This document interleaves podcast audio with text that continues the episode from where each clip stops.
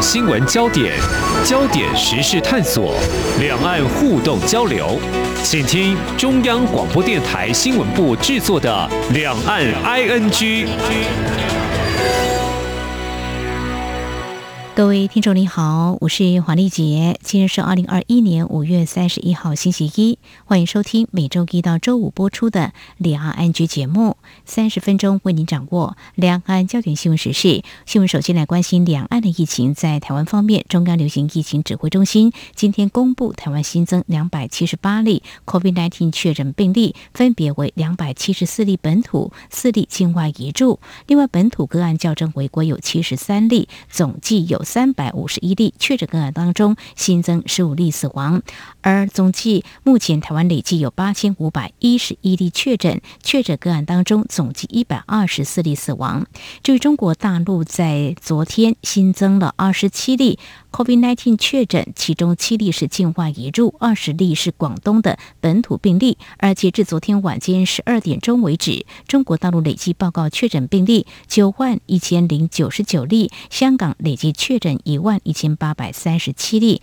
澳门累计确诊五十一例。至于在相关焦点，我们带您关注有关全球饱受 COVID-19 的肆虐之下，第七十四届世界卫生组织 WHO。五月二十四号到六月一号举行视讯的世界卫生大会 （WHA），台湾今年已经是连续第五年未获邀参加了，但是台湾医师会仍能以民间组织 NGO 的身份在日前与会。疫情当前，针对防疫相关焦点有哪些议题进行了探讨？而台湾的本土疫情升温，医界如何动员并且协助政府防疫？我们在今天特别邀请台湾医师会理事长，同时也是立委邱泰源说明，非常欢迎邱理事长，您好。嗯，主持人。大家好，好，呃，立伟，我们知道台湾被拒于 WHA 门外，但是我们的台湾医师会还是能够以 NGO 身份来参加相关会议。我们到底具备有哪些条件？而且我们是在什么样的情况之下受邀的呢？是台湾的医疗一直受到世界各国的肯定。那最重要的也是因为我们除了自己有良好的医疗品质外，我们不吝于把我们的医疗品质援助到世界各国。这个在世界的医界里面是非常肯定的，嗯，因此我们台湾的医界一直在世界的医疗领域的组织一向都有相当重要的地位，嗯，那台湾医师会就是我们所谓的中华民国医师公会全联会，嗯，这是我们全国五万两千个医师都必须加入的一个医师会，嗯，那我们是用台湾医师会这个名誉一直都有加入世界医师会。也是世界医师会很重要的一个成员，嗯、那我们现在台湾也是里面的理事之一，嗯、所以一直都与世界医师会会长合作，在推展医疗方面的交流。嗯，所以在我们国家台湾拿不到观察员的身份的时候，我们台湾医师会诶能够透过世界医师会。用 NGO 非政府组织的一个角色，能够拿到一些旁听证。前面三年，我们都用这种方式进到呃日内瓦的一个开会的地方。嗯哼，是，呃，我们国际医疗的确呢，是我们外交的翅膀哦，在台湾在国际间的处境相当的艰辛，但是呢，我们透过这样一个方式，可以来参与世界卫生大会相关的一些会议，来谈谈在这次受邀哦，呃，我们也感到好奇，就是说，我们台湾医师会加入世界医师会已经很久了吧？大概有。三四十年，三四十年哦，所以你看我们的这个医疗方面的专业，还有我们的贡献呢，可见一斑。所以在世界医师会所扮演的角色，呃，应该是蛮重要的，对不对？因为我们有很多很先进医疗的贡献，当然也有一些防疫可以来做一些交流嘛。哦，那谈谈这个会议的性质跟功能，是不是也让我们可以进一步了解？是的，因为这两年疫情的关系，所以都用。视讯的会议，嗯，所以基本上其实大家都可以参与。不过我们在去年开始用视讯会议的时候，我们也特别透过世界医师会哦的帮忙之下，取得参加这个会议的一个特有的密码哦。嗯，所以当然也是表达我们用 NGO 的角度在参加，然后最重要参加的时候，我们每年参加台湾医师会都很认真去吸收、去了解世界上最重要的健康议题。那现在的疫情当中，防疫的议题，嗯，我们希望我们台湾一定要接轨世界的一个重要的健康议题。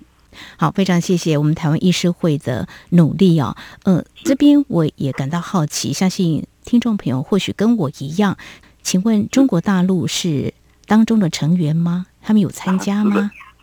呃，世界医师会里面，中国是里面的成员国之一。哦，那过去长久以来，因为我们的表现相当的突出，嗯哼，哦，所以我们的医疗胜过政治的操作。但是这几年来，呃，可能就有一点点受到影响。每次参加相关的会议，中国医师会。就会提出很多很多来影响我们台湾在国际医疗领域的一个地位，然后，所以比如说我们在十年前世界医师会有一个决议文，支持台湾参与 WHA 及 WHO 的相关机制的一个决议文。嗯，那因为十几年了，最近一两年在修正，那中国医师会就一直用各种方式提出反对。世界医师会哦，还有这样一个条文，就是支持，呃，台湾参与 WHA 及 WHO 的一个决议文。嗯嗯，包括我们修正案，他也一直反对。嗯，那最近比如说在这两三次的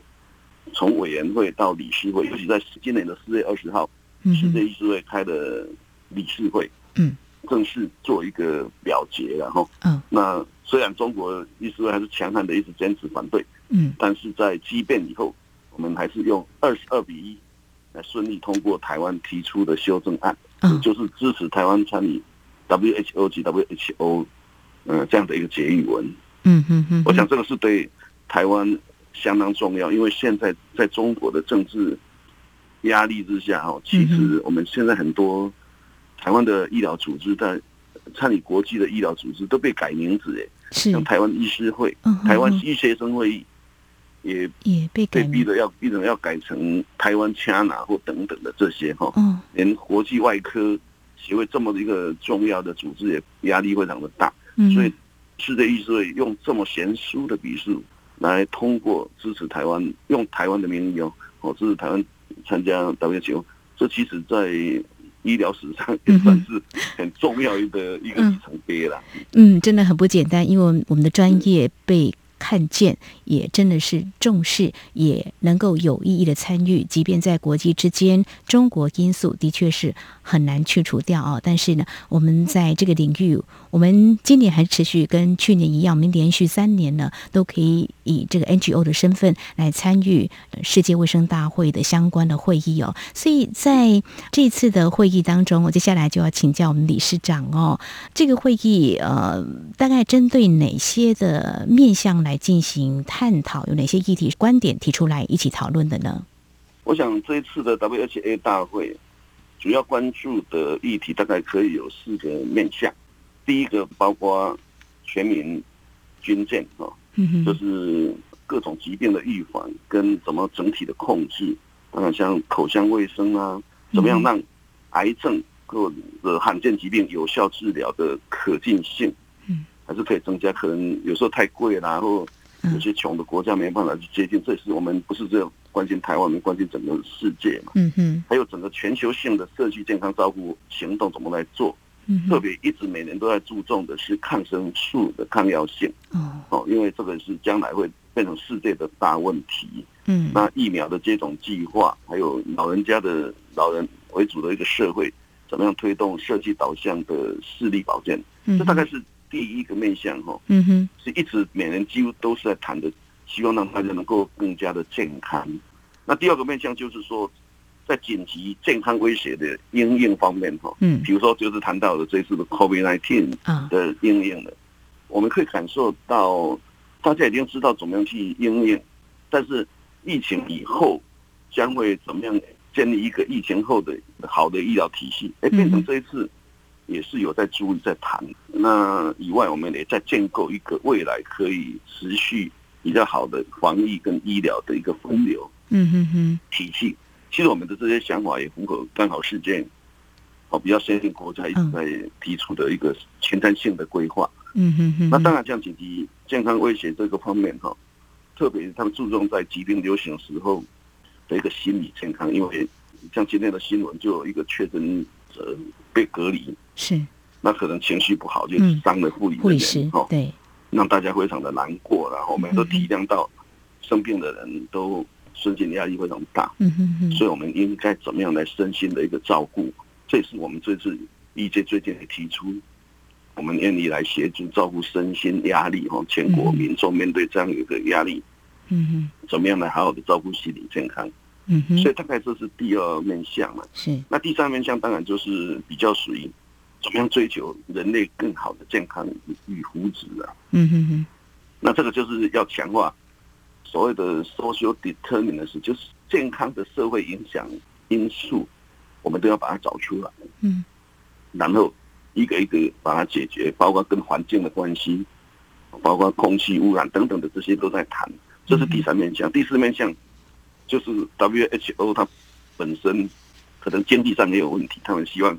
将来怎么样更有财力来照顾更多各国的问题，这样大概这四个面向。嗯，所以有些持续性要探讨的一些医疗问题，刚刚提到像癌症也是台湾民众的健康的杀手嘛，哦，那我提到疫苗的这个部分，还有这个社区的医疗，当然也有这个老人的照护，在紧急医疗网的这个部分的话，也注重这个身心的健康，嗯，还有很多都是会持续来做一些探讨的。当然，在今年因为 COVID-19 疫情的，所以呢，有很多这方面可能会显得比较迫切一点哦。当我们年度会议开完之后，我们后续是不是也会有一些？些互动交流或怎么样来让它更落实，或会有什么样的一些做法呢？哦，是的，这个可以分国内跟国际方面。嗯，在国内方面，我们当然把这样的一个议题，哦，利用传达给各个全国的专科医协会，或者我们各县市的医师工会，让他们针对他们觉得比较关心的重要议题，能够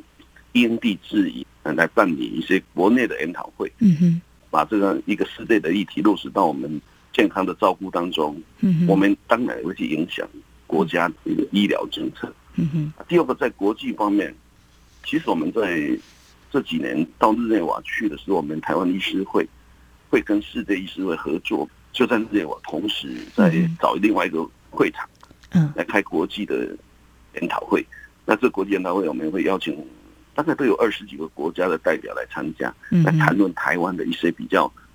强项哈，像我们的基层医疗照顾，我们在世界上很有名，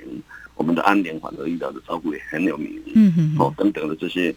这是在国际间。那现在既然不能到外面开，其实我们同样的在国内，我们也开一样的国际会议，会邀请世界医师会的会长、嗯哼，秘书长，还有几个重要的。人来这边一起开国世界医师会，嗯，那每次开在台湾跟世界医师会开这个国际研讨会的时候，其实国家也蛮重视的，嗯，甚至总统都会接见这些重要的人，那这些重要的人也也会感受到台湾的努力跟诚意，嗯，所以其实在国际呃的一个相关的领域，他们会非常为我们台湾来讲话跟努力的，嗯，就是把开会的议题我们很落实到国内。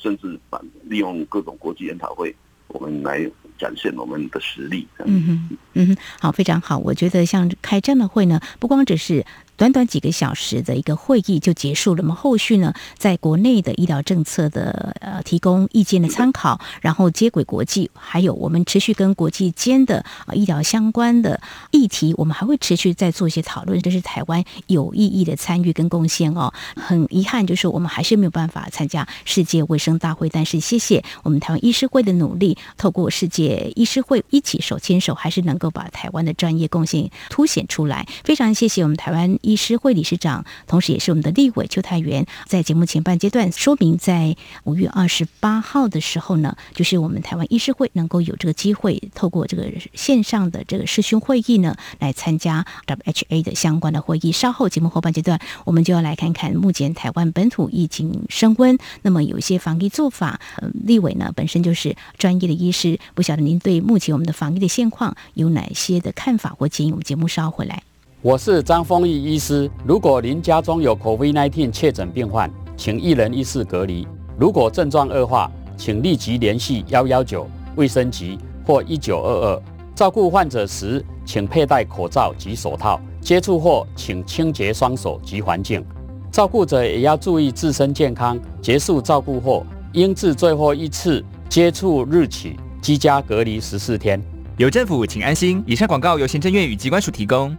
这里是中央广播电台，听众朋友继续收听的节目是两岸居。我们节目持续访问台湾医师会理事长，同时也是我们的立委邱泰源，来跟我们谈台湾今年再被拒 WHA 门外，但是我们的台湾医师会还是能够以 NGO 的身份来参加相关的会议。那么当然也可以知道，我们台湾医师会所发挥的专业，在世界医师会呢是占有非常重要的地位了。那么也知道，今年 WHA 的宣言是终结大流行并防患未然，而在在这次我们台湾医师会所参与的线上会议当中，也针对有四大面向进行了一些探讨。非常谢谢理事长为我们所做的说明。那么接下来呢，我们就要进一步来关心的是，我们现在台湾的本土疫情升温哦，以现阶段我们台湾的防疫做法已经升级到三级的防疫哦，再来对应这次会议所提出的一些看法哦，或交流经验哦，面对因应这一波的台湾本土疫情，您觉得我们政府还可以再加强或强化？哪些做法呢，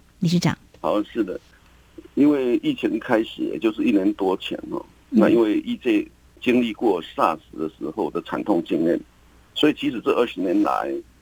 也累积了很多的经验跟努力，嗯，建立了相当不错的医疗防疫的体系，嗯，那碰到防疫的时候，我们赶快就立即希望不要再有任何一个医护人员受到伤害，当然。我们更没办法忍受我们的国民，因为我们没有注意哈，我受到伤害，这是这样的一个情怀，加上过去这二十年来的努力，让我们一年多前一开始有疫情的时候，我们整个台湾医师会就动起来。嗯哼，那那个时候几乎每个礼拜都是要开全国性的医疗的医师工会，嗯哼，由全联会来召开。讨论，首先第一个当然就是防疫设备，嗯，防疫的物资，当时的防疫物资真的问题相当的大了哈，没错，呃马上可是病人就一直来了哈，所以不赶快抵住第一波不行。比如说举个例，我们在去年一开始疫情的时候，很多从大陆回来的，嗯，我们台湾人，我们当时就很紧张啊哈。如果说这些没有锁住，他们回国的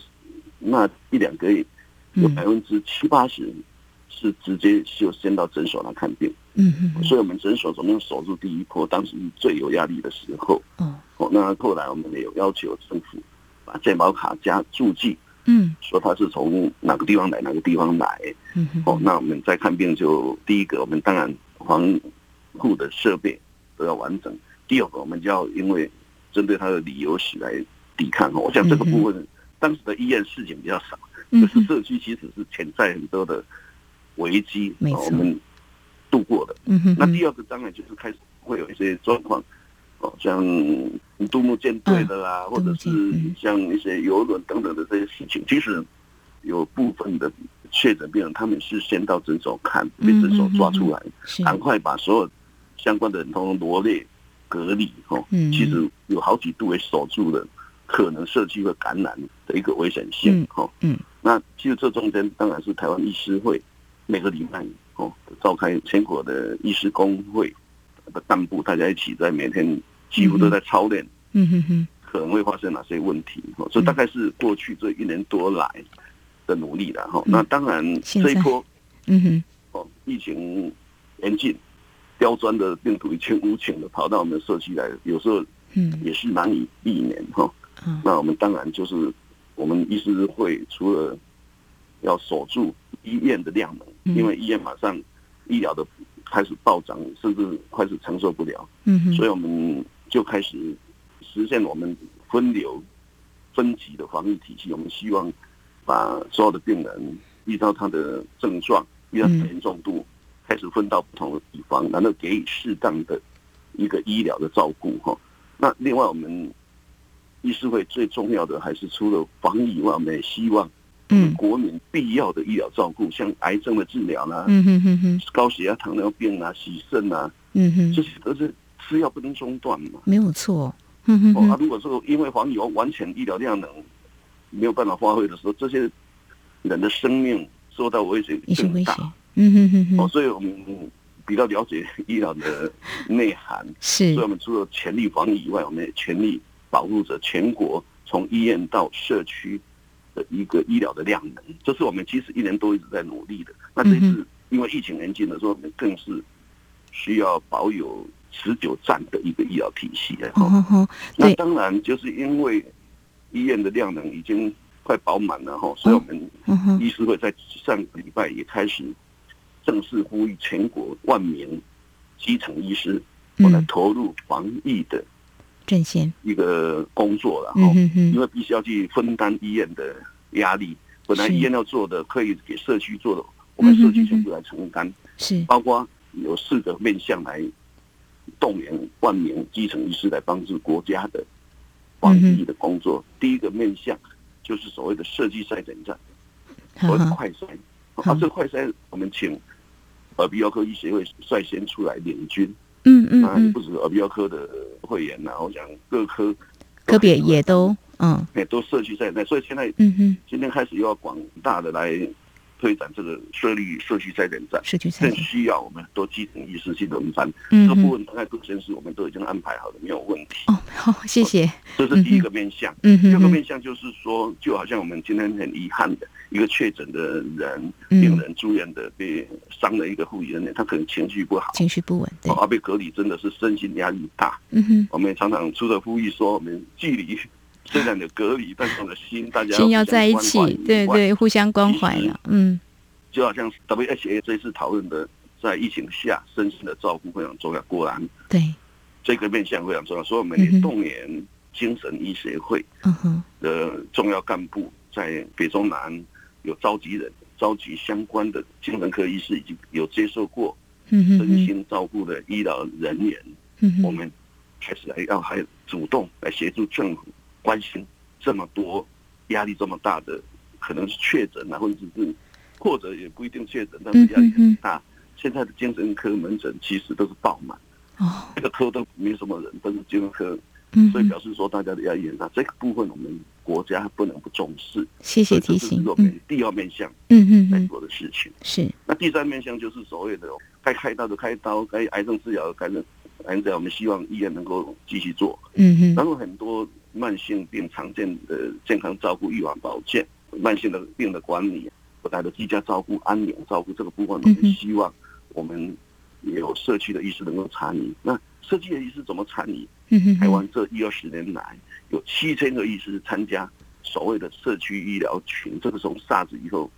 来的经验，带着去启动，他们都有一个相当好的信任，可以提供。比较类似家庭医师的照顾模式，而这样的模式，我们希望他站出来，哦，那由家庭医学会领军。现在我们有七千个这些医师已经登记两千个，any 部分时间离开他的诊所出来帮忙国家做防疫的事情。那这是第三面向，第四面向就是我们希望所有的医师，只要你有空，或者是你的诊所可以，你可以在诊所施打，呃，疫苗，哦，或者到社区的接种站。去轮值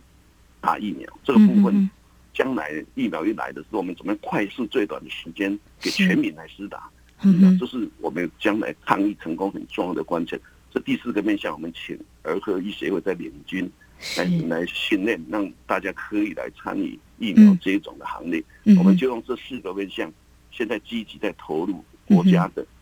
抗疫的行列。好，这同岛。一命哦，真的非常谢谢我们台湾医师会从去年开始在朝如何备妥医疗物资，但现在一年之后，我们现在比较吃紧的是我们的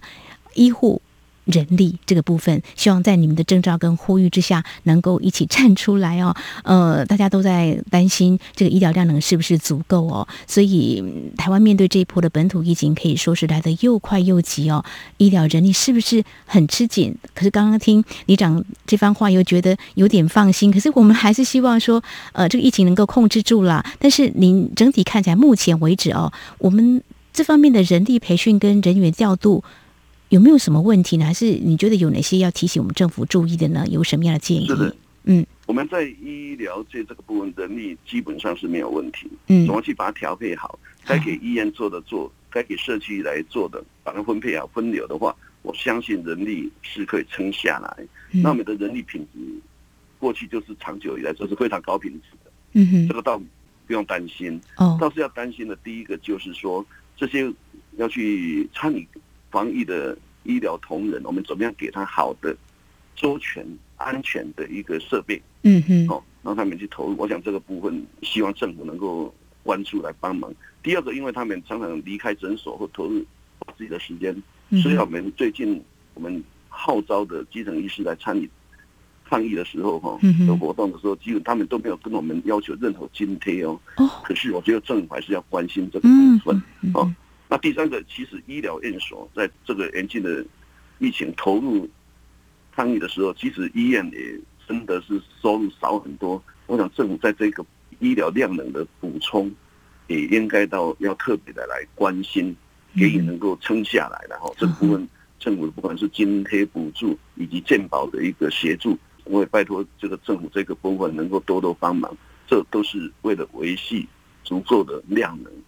好，呃，我们希望能够把人民的健康照顾好。嗯哼，是非常谢谢台湾医师会的努力，谢谢理事长您的提醒哦。各科别之间的支援目前看起来还好吗？比如说以这次 COVID-19 的这个疫情的话，大概有哪一些科别是比较吃重的？我们这方面的人力。是 OK 的吗？这个部分可以分为在医院的人力又分为怎么区分更专责病房或者是重症的加护病房。嗯，这个我想医院都会去规划。现在怕的是说，可能你太轻微的，嗯哼，或哈，你就一直挤到大医院去，那几个大医院根本容纳不了嘛。嗯，所以一开始就要很早就要规划好，就说没有症状的要到哪里，轻微的症状要到哪里，重症的要到哪里。嗯哼，那每一。个确诊的人，当然他可能可以从轻症变成重症，嗯，所以这中间都要跟随着有足够的医疗的关怀，嗯，好的能力。那因为我们这二十年来从 SARS 以后，我们医学的教育、医疗的训练，从医学系毕业以后，我们就有一个毕业以后一般医学，现在从一年现在变成两年，嗯，这其实这两年就是要增加我们全人照顾防疫的能力，嗯，所以我相信。只要四十三岁以下的全部做过这种训练，所以大概我们所有的医师面对这样的一个防疫，只要经过给他相关的任务，他除了很多重症加护病房以外，基本上这些防疫工作，我认为所有的医师后来也推展到护理，嗯，人员的训练也都有往这方面，我相信是可以胜任国家需要防疫的所需要的任何的任务，他们都可以很适当的来承担下来。好，不用担心。好，非常谢谢理事长告诉我们，目前我们的医疗人力的一些调度，还有我们医疗的量能到底有多少？当然，这些医疗资源我们是撑得住的，但是也要特别珍惜。那么，非常谢谢我们啊，医护人员站在第一线，为我们所做出的一些努力跟奉献哦。好，呃，我们谈到台湾在今年没有办法获邀参与 WHA 的情况之下，我们台湾医学会再次以 NGO 的身份来与会，也带回 WHA 所关注的防疫。跟公卫议题有助于台湾接轨国际，也同时彰显台湾在国际的这个平台是不会缺席的。今天非常感谢我们台湾医师会的理事长我们立委邱泰源专业的说明，同时也对当前台湾怎么样的应对严峻的疫情提供您非常宝贵的建议。感谢您，谢谢，谢谢。好，谢谢主任，谢谢大家，谢谢大家一起努力。好，加油，谢谢，加油。